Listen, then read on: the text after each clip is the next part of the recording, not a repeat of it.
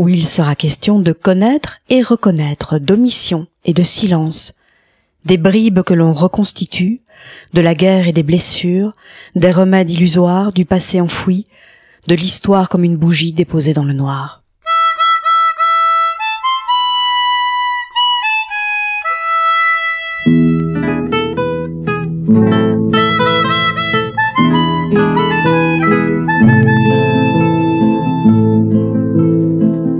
Le passé, dire les histoires. Ben, je me suis dit que c'était peut-être l'occasion de... Le récit de Marianne. D'y réfléchir moi-même. Mon rôle de mère, ça a vraiment été euh, une étape super importante pour moi. Quel a été le rôle de ma mère là-dedans aussi Et euh, je me suis dit qu'on avait de toute manière toutes des choses à dire et que c'était un bon sujet, quoi.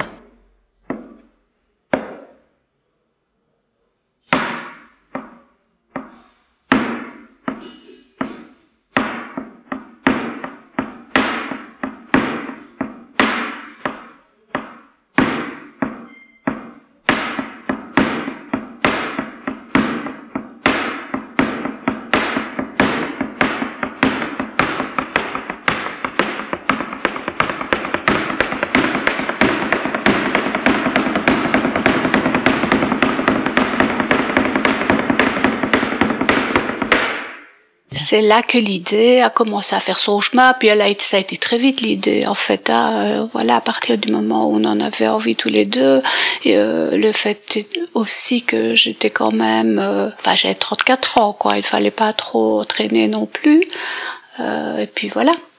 Et puis pour le deuxième, après, après le premier, on a voulu adopter.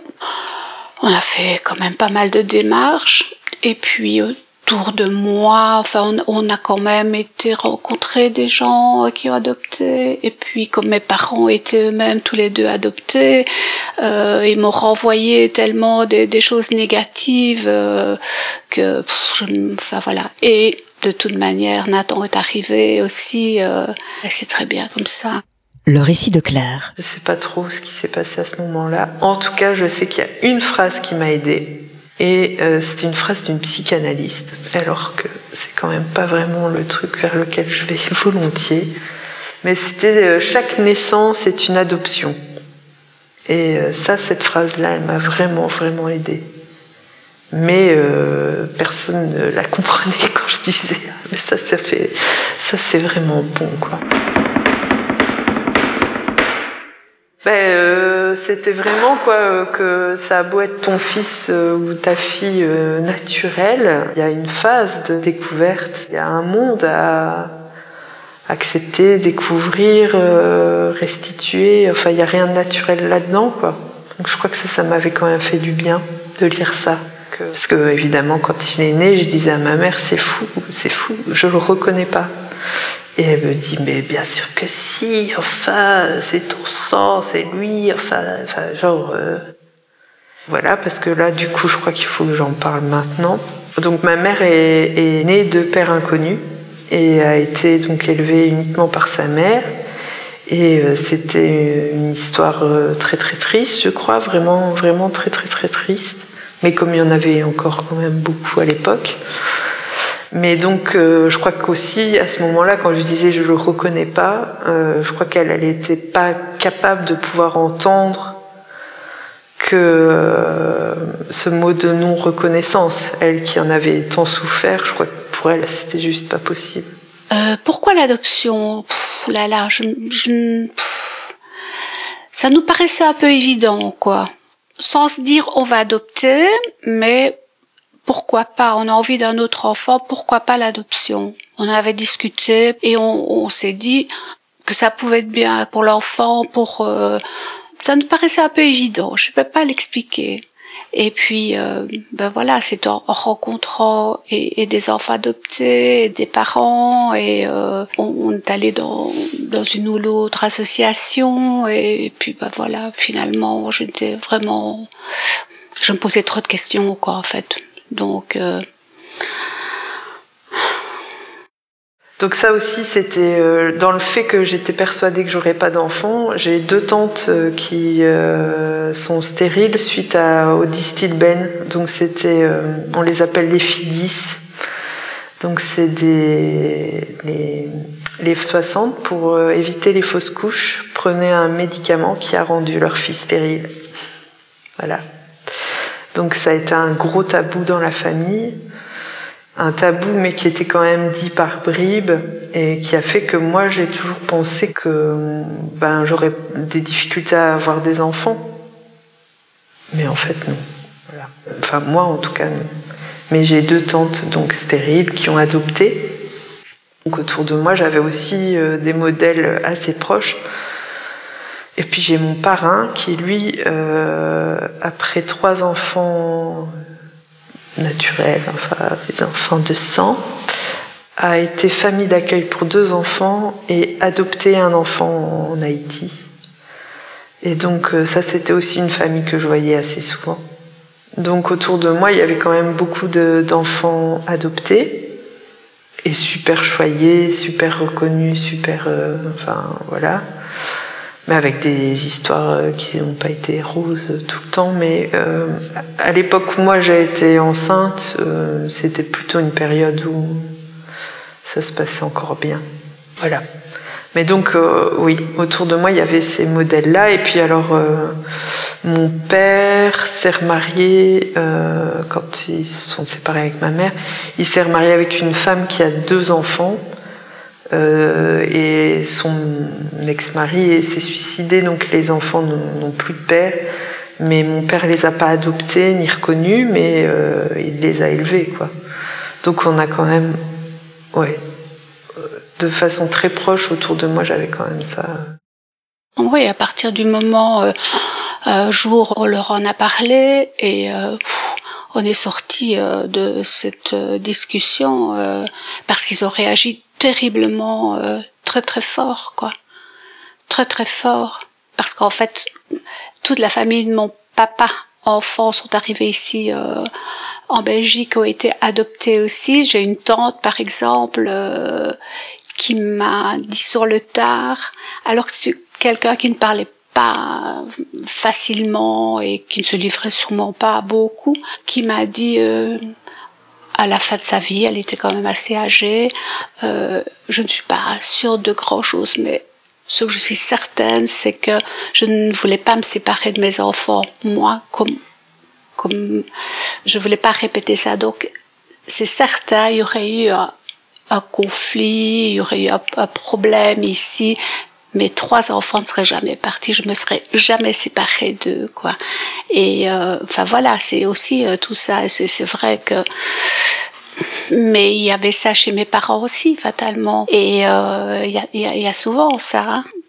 Pourtant, elle a été adoptée ici euh, dans de très bonnes conditions vues de l'extérieur. Quoi, c'était une famille, pas comme mon père. Euh, elle, c'était une famille euh, assez aisée, des gens assez instruits aussi. Elle a été comme une princesse. Euh, elle a fait un beau mariage, une belle maison, trois enfants. Enfin, et ça m'a, quand elle m'a dit ça, waouh, voilà.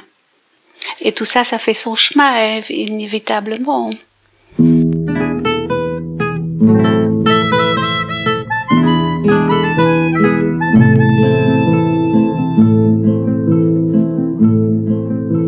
On n'élevait pas les enfants comme maintenant, en fait. Le récit de Sandrine. C'est évident qu'on était élevés à coups de fessée, etc. Mais j'étais pas la seule. Il y a des tas de filles qui ont été élevées comme ça et qui n'en veulent pas à leur mère ou qui se réconcilient à l'âge adulte. Ça, j'ai pas su faire. On a eu une grosse dispute, plus grosse que les autres. Et euh, quand je lui ai balancé mon vécu à moi, elle faisait non avec sa tête. Je me souviens pas. Donc on n'est pas allé jusqu'au bout de la conversation. Euh, oui, vers 10-12 ans le récit de Madeleine. J'ai commencé à, vouloir comprendre et euh,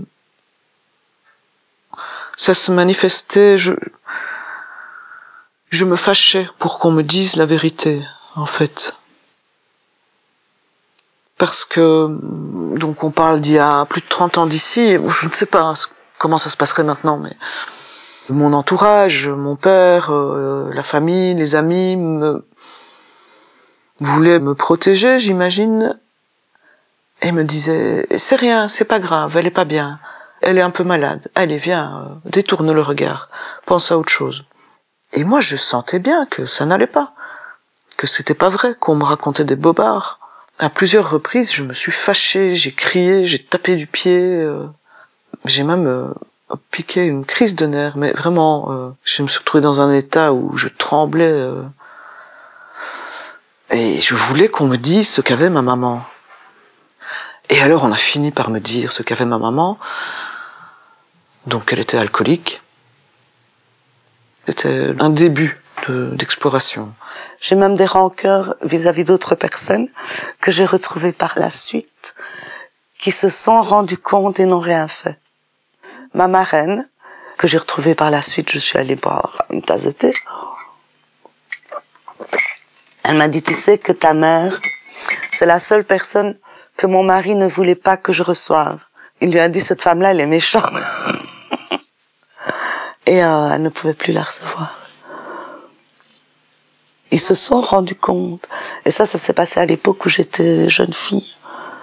En fait, elle m'écrivait jusqu'à ce que je revienne et puis après elle téléphonait à tout le monde pour dire oh je me tracasse pour Sandrine, elle fout rien, elle n'avance pas dans sa vie.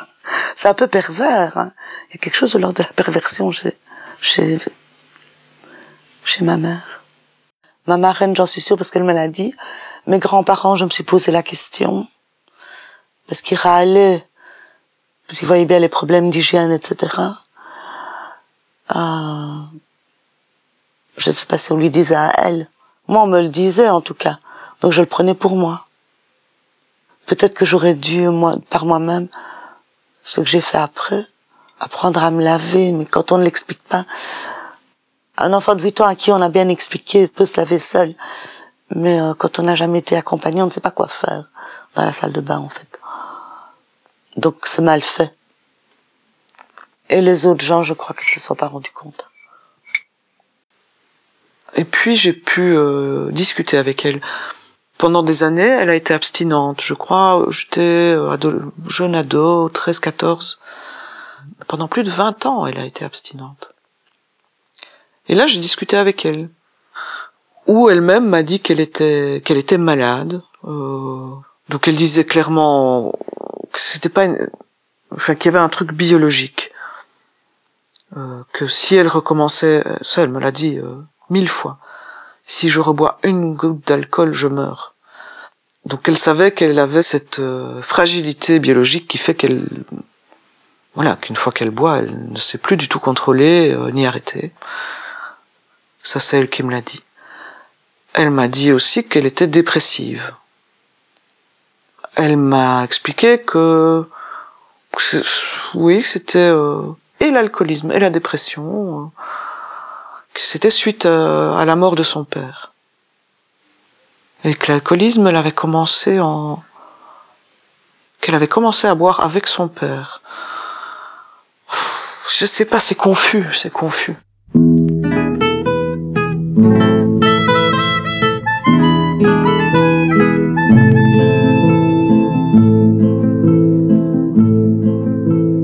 Chaque histoire est différente et euh oui, c'est souvent compliqué, de toute manière. Et puis ça te renvoie à des tas de questions. C'était trop complexe. C'est vrai qu'on a eu envie, on a, on a creusé, euh, et puis on a pris la décision de, de, de ne pas le faire parce qu'on n'était pas, on n'était pas au clair avec ça. Et, et, et je le regrette pas, quoi. Enfin, je veux dire, voilà, c'est comme ça.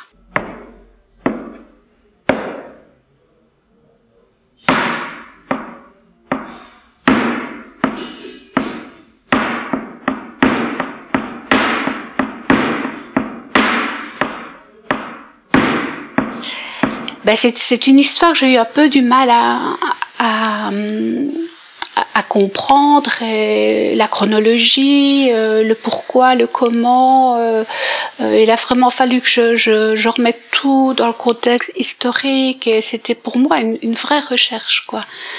C'était tellement laborieux et difficile que, que j'ai écrit leur histoire parce que je suis sûre à un moment donné que mes enfants auront envie euh, de, de, connaître plus de choses sur eux et euh, comme ça ils ont pouf les informations.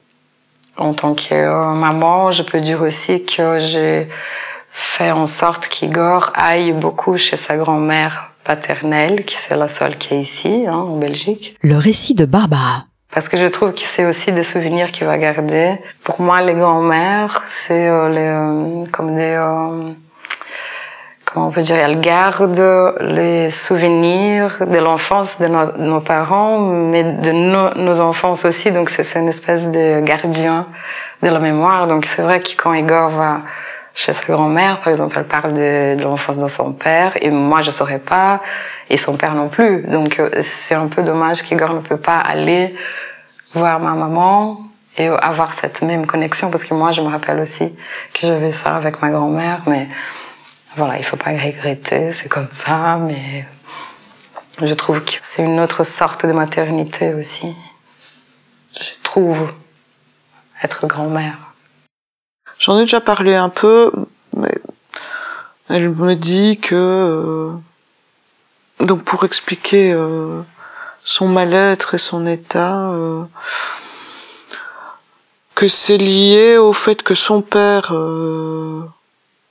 était alcoolique, et donc il y aurait une, hérédité biologique. Elle reproche à sa mère d'avoir abandonné son père.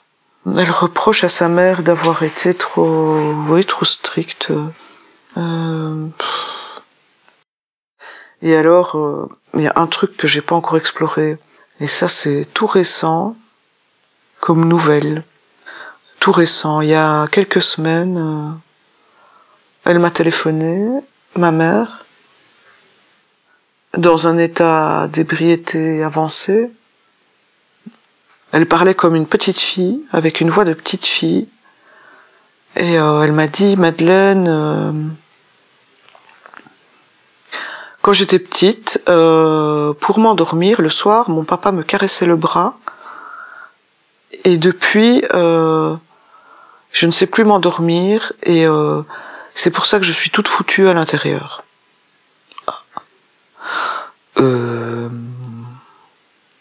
J'ai dit euh, oh oui, ok maman, euh, j'entends. Elle me dit il fallait que je le dise. je dis oui, ok. Voilà. Elle m'a dit au revoir. Euh. Moi, j'étais euh, déjà quand elle me téléphone qu'elle est saoule, je suis pas bien. Et puis là, je me dis ah qu'est-ce que c'est ça euh... elle, elle, elle, parle d'une histoire de d'inceste, d'abus, de ouf, je sais pas. Et euh... peut-être que c'est ça. Je ne l'ai pas interrogé là-dessus depuis. Ça pourrait être euh, ça ou pas du tout. Je sais pas.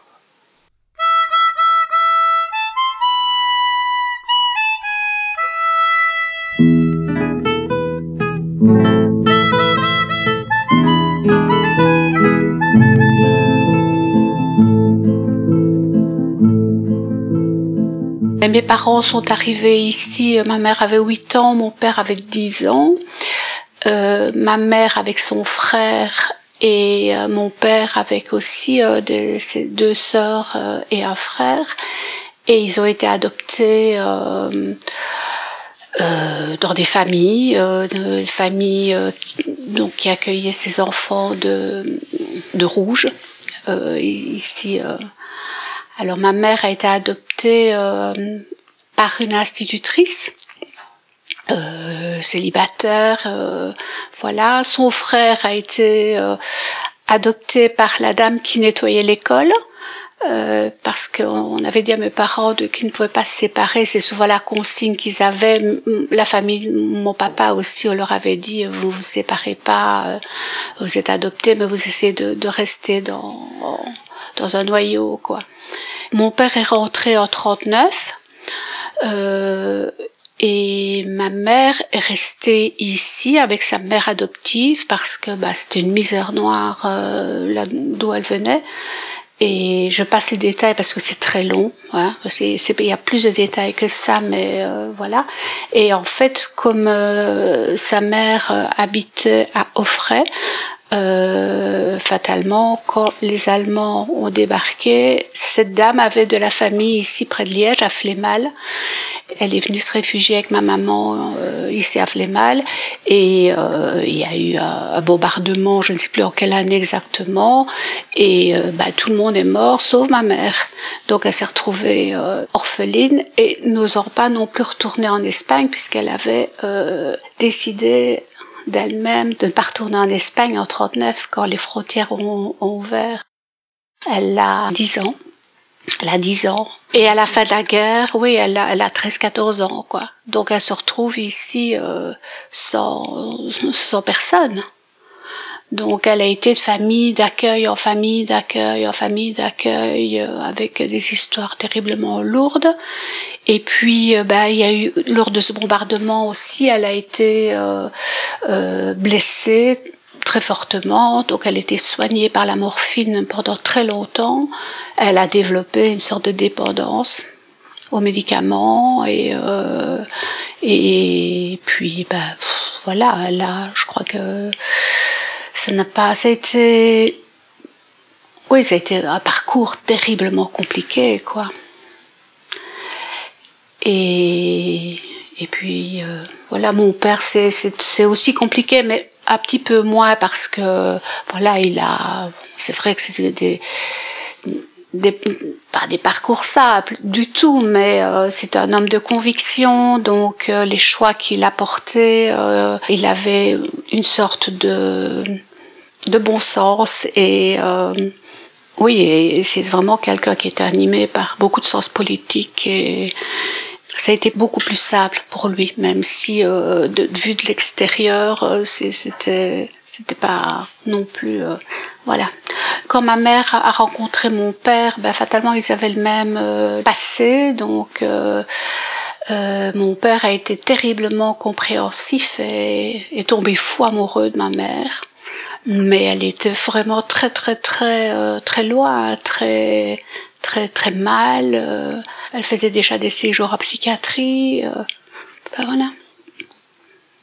Mais tout ça, j'ai jamais su moi ça.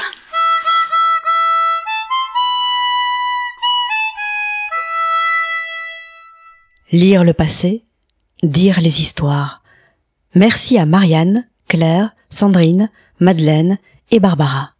Tenir le fil, casser le fil est une série conçue et réalisée par Nadine Jansens sur une idée de Nathalie Grandjean et Nadine Jansens. Écriture, prise de son et montage Nadine Jansens, musique, mixage et mise en scène sonore Jean-Jacques Nissen. Cette série n'aurait pas pu voir le jour sans le soutien inconditionnel ou presque d'une certaine gaieté ASBL.